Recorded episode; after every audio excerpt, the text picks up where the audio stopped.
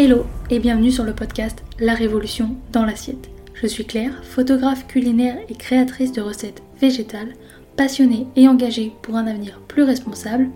Chaque semaine, je te retrouve seule ou accompagnée de mes invités à la découverte d'une alimentation végétale et plus responsable. Ensemble, nous allons ouvrir les portes de l'univers végétal et partir l'explorer. Alors installe-toi bien et c'est parti Hello, toi passionné de découverte et d'inspiration. Ça y est, le magazine est enfin là. Je suis ravie de t'annoncer la sortie de ce projet qui me tient tellement à cœur. J'ai mis toute mon énergie et ma créativité dans cette aventure et je suis super enthousiaste à l'idée de le partager avec toi. Ce magazine, c'est bien plus qu'un simple assemblage de pages. C'est un univers que j'ai construit pour toi. Un lieu où tu découvriras des histoires incroyables, des idées de recettes délicieuses, gourmandes et simples, et des perspectives uniques. Chaque article, chaque image, chaque mot a été choisi avec soin pour te procurer une expérience enrichissante. Je l'ai créé avec passion dans le but de t'informer, de te faire découvrir l'univers du végétal et de te faire réfléchir, de prendre conscience de la beauté du monde qui nous entoure. Je suis fière de te dire que ce magazine est le fruit de mon travail acharné et de ma créativité et de ma passion. C'est un témoignage de mon engagement envers la création de contenus de qualité et de mon désir de partager des connaissances et de mes recettes avec toi. Alors, si tu es à la recherche de quelque chose de nouveau à explorer, quelque chose qui éveillera ta curiosité et stimulera ta réflexion, ce magazine est fait pour toi. Rejoins-moi dans cette aventure. Abonne-toi dès maintenant pour accéder à ce monde captivant que j'ai créé pour nous. Sois parmi les premiers à découvrir et à en profiter. Le lancement est imminent et le lien pour te le procurer est dans la description. Ensemble, nous allons explorer, apprendre et grandir à travers les pages de ce magazine. Je te remercie sincèrement pour ton soutien continu et j'ai hâte de partager cette nouvelle aventure avec toi. Alors abonne-toi, partage cette annonce avec tes amis et tes proches et plonge dans le monde que j'ai créé pour nous tous. La révolution commence maintenant. Abonne-toi et sois prêt à découvrir un monde de découvertes.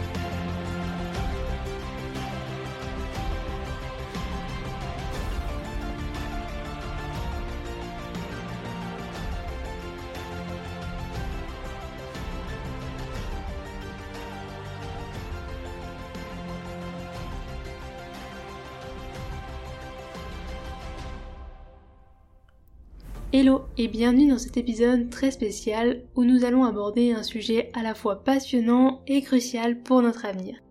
Comment puis-je réduire mon empreinte carbone en mangeant?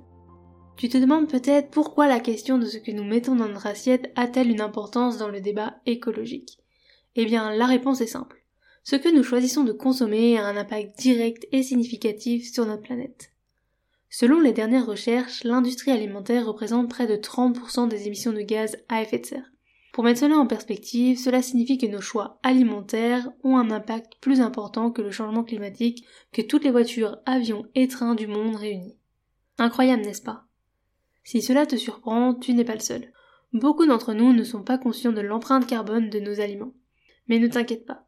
Dans cet épisode, nous allons aborder ensemble et découvrir l'impact de nos habitudes alimentaires mais aussi explorer les solutions simples et pratiques pour rendre nos assiettes plus vertes. Avant d'aborder des solutions, il est essentiel de comprendre pourquoi et comment nos choix alimentaires influencent l'environnement. Tout commence bien avant que nos aliments n'arrivent dans nos assiettes. En fait, dès le moment où une graine est plantée dans le sol. Chaque aliment que nous consommons a un cycle de vie qui débute avant sa production et se termine lorsqu'il est consommé. Ce cycle comprend plusieurs étapes la culture, la récolte, le transport, la transformation, la distribution et finalement la consommation. Chacune de ces étapes nécessite de l'énergie, de l'eau et d'autres ressources et génère donc des émissions de carbone. Prenons l'exemple d'un steak. Oui, je sais, c'est un exemple qui revient très souvent, mais il est très parlant. Pour produire un seul kilo de viande de bœuf, il faut en moyenne 15 000 litres d'eau. Sans parler des surfaces nécessaires pour la culture des aliments pour le bétail, de l'énergie pour l'élevage et le transport, et également des émissions de méthane produites par les vaches, un gaz à effet de serre bien plus puissant que le dioxyde de carbone. Mais ce n'est pas seulement la viande qui a un impact.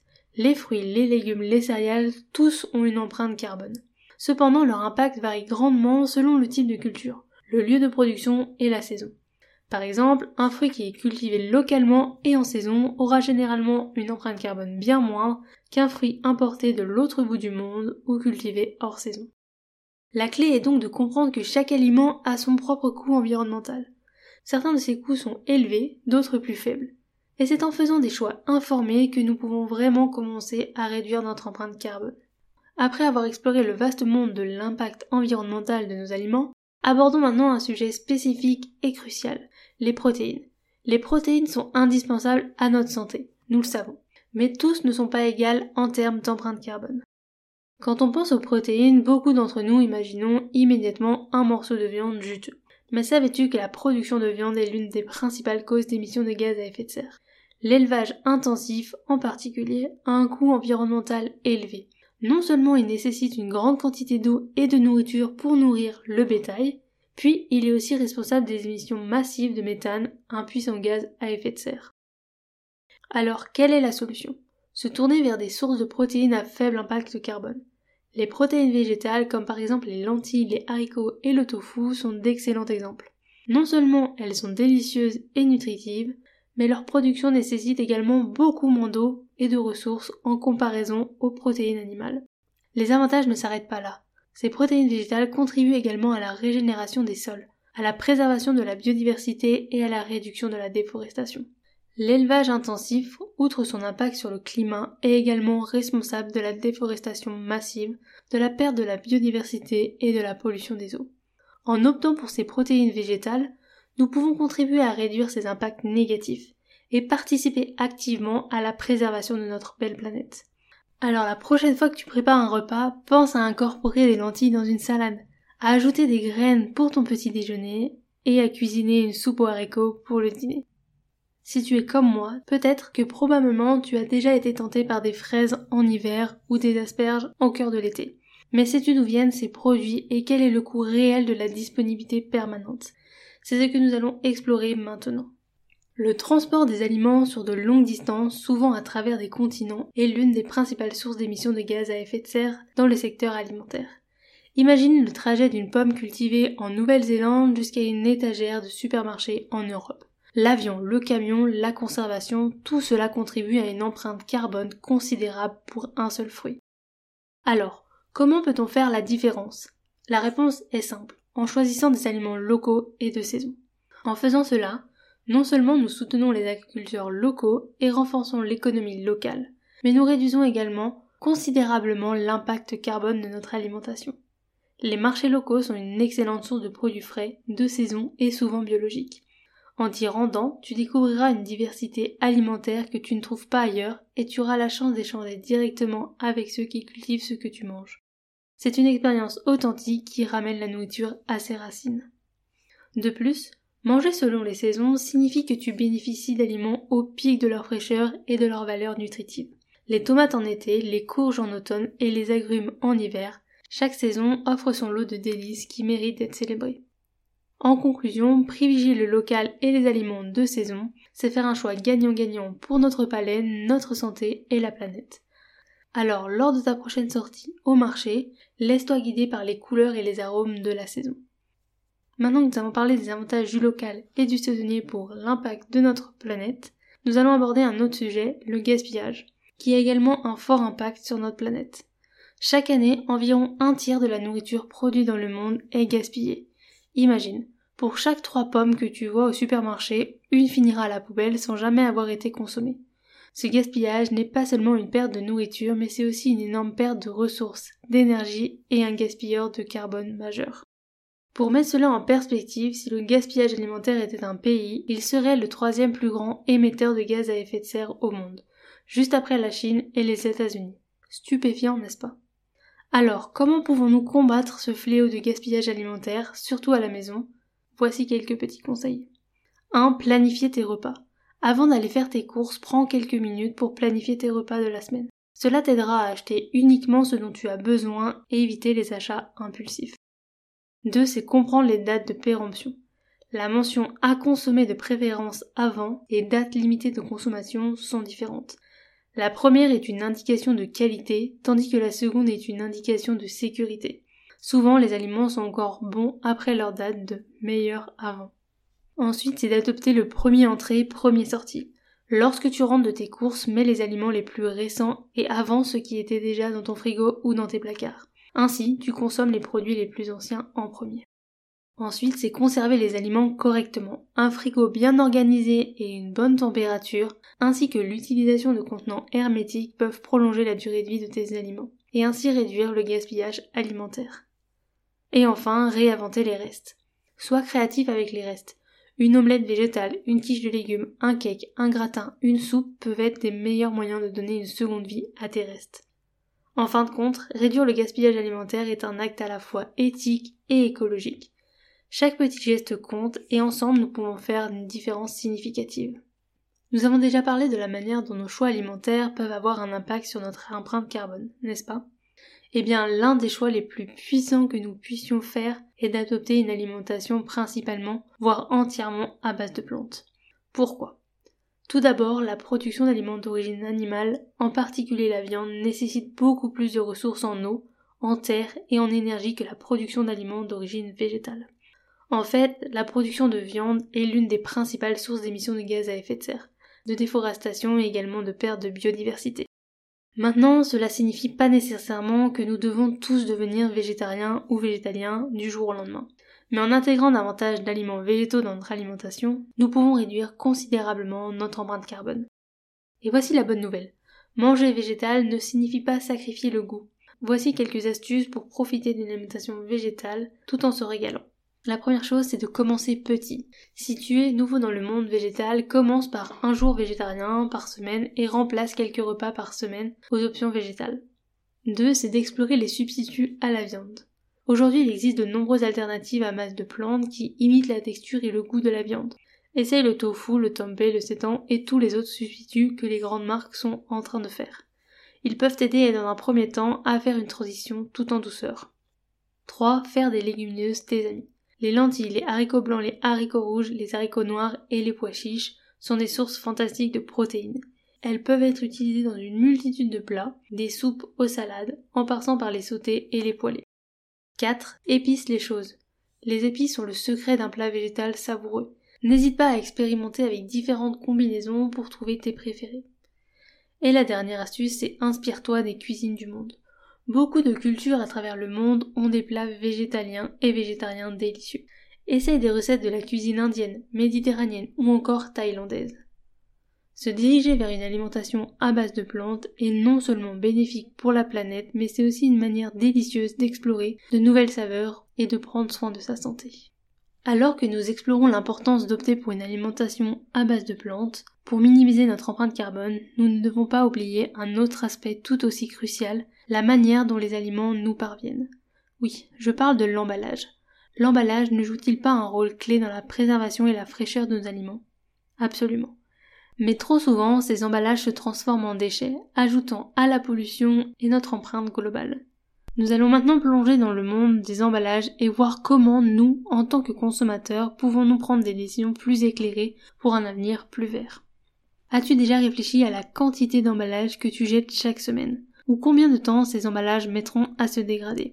Nous allons parler de l'énorme impact environnemental des emballages et comment nous, en tant que consommateurs, faire de meilleurs choix. L'emballage, en particulier le plastique, est un véritable défi pour notre planète. Non seulement il utilise des ressources précieuses pour sa fabrication, mais une fois jeté, il peut mettre des centaines d'années à se décomposer, polluant ainsi nos sols et nos océans. Alors comment pouvons-nous minimiser notre utilisation d'emballage et faire une différence? La première serait d'apporter tes propres contenants. Lorsque tu vas faire tes courses ou chercher à manger, pense à emporter avec toi des contenants réutilisables. Cela peut être des sacs en tissu, des bocaux en verre ou encore des boîtes à lunch. 2. C'est acheter en vrac. De nombreux magasins proposent maintenant des sections de vente en vrac où tu peux remplir tes propres contenants. Cela réduit non seulement les déchets, mais te permet également d'acheter exactement la quantité dont tu as besoin. 3. Ça serait de choisir des produits avec l'emballage responsable. Recherche des produits emballés dans des matériaux recyclables, compostables ou encore réutilisables.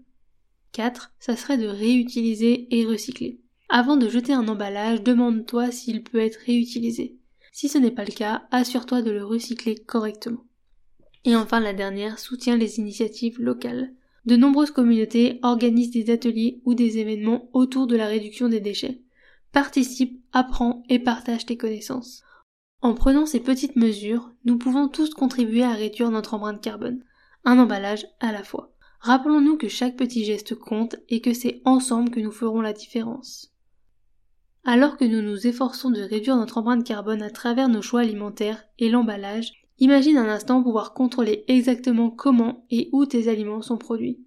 Eh bien, nul besoin d'imaginer, car cela est tout à fait possible grâce à l'agriculture urbaine et à la culture personnelle.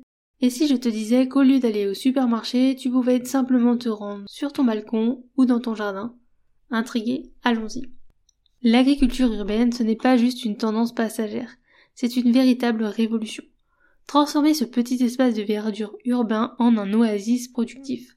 Transformer ce petit espace de verdure urbain en un oasis productif. Que ce soit un jardin partagé au coin de la rue ou simplement un pot d'herbe aromatique sur ton balcon, chaque petit effort compte. Cultiver soi-même des aliments a des avantages inestimables. Non seulement cela nous assure la fraîcheur et l'origine de ce que nous consommons, mais cela nous reconnecte également à la terre. C'est une occasion de comprendre les saisons, les cycles de croissance et le véritable effort qu'il faut pour mettre de la nourriture sur notre table. Si l'idée de cultiver tes propres légumes te semble intimidant, commence petit.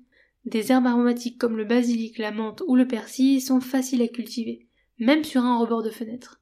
Au fil du temps, tu peux te retrouver à planter des tomates, des laitues et même des courgettes. Rejoindre un jardin communautaire peut également être une excellente façon de se lancer. Ces jardins offrent souvent des ateliers et des ressources pour aider les débutants. Et c'est aussi le moyen fantastique de tisser des liens avec sa communauté. En fin de compte, cultiver soi-même, c'est embrasser la nature, réduire son empreinte carbone et se rapprocher de ses racines. Et honnêtement, y a-t-il quelque chose de plus satisfaisant que de déguster un plat préparé avec des ingrédients que tu as cultivés toi-même? Après avoir semé les graines de la connaissance sur la culture de nos propres aliments, il est temps de rassembler toutes ces informations et de voir comment elles peuvent fleurir dans notre quotidien. Reprenons ensemble les points clés de notre discussion d'aujourd'hui. Nous avons parcouru un long chemin ensemble, n'est-ce pas? De l'impact environnemental de nos choix alimentaires à la magie de cultiver nos propres aliments, chaque étape de ce voyage nous offre une opportunité d'agir en faveur de notre planète et à notre échelle. Rappelle-toi que chaque petit effort compte, que tu décides de manger plus d'aliments locaux, de réduire ta consommation de viande ou de commencer à composter, chaque action a un impact. Alors je te lance un défi. Cette semaine, choisis une chose que tu as apprise aujourd'hui et mets-le en pratique. Observe les changements, même minimes, dans ta vie et dans ton impact sur l'environnement. Maintenant que tu es armé de connaissances et d'inspiration, je parie que certains d'entre vous sont impatients de mettre ces informations en pratique. Et quelle meilleure façon de commencer qu'avec quelques délicieuses recettes faible empreinte carbone. Tu peux par exemple faire un butternut rôti aux champignons et aux châtaignes, c'est pile dans la saison de l'automne, ou encore une salade de lentilles tièdes avec des haricots verts et un houmous de patates douces. Riches en protéines et en fibres, les lentilles sont non seulement délicieuses, mais elles sont aussi écologiques. Agrémentées d'haricots verts du jardin, un légume de saison et un délicieux houmous de patates douces pour rehausser les saveurs. Si jamais tu veux découvrir encore plus de recettes d'automne, je te recommande le livre Saveurs végétales. Tu peux retrouver le lien dans ma bio pour des recettes de saison et des astuces supplémentaires. Je te dis à très vite dans un prochain épisode. Et voilà, c'est déjà la fin. Mais je te retrouve très vite dans un prochain épisode. En attendant, tu peux t'abonner, cela fait toujours plaisir, partager cet épisode à tes proches et me laisser une note sur la plateforme de ton choix, cela aide à faire découvrir le podcast. Tu peux également me rejoindre sur Instagram à Claire Obscur pour retrouver encore plus de contenu autour de l'alimentation végétale ainsi que des recettes. Et moi je te dis à très vite dans un prochain épisode et je te souhaite une belle journée, soirée, après-midi, où que tu sois pour écouter cet épisode. Et rappelle-toi, on peut changer le monde une assiette après l'autre.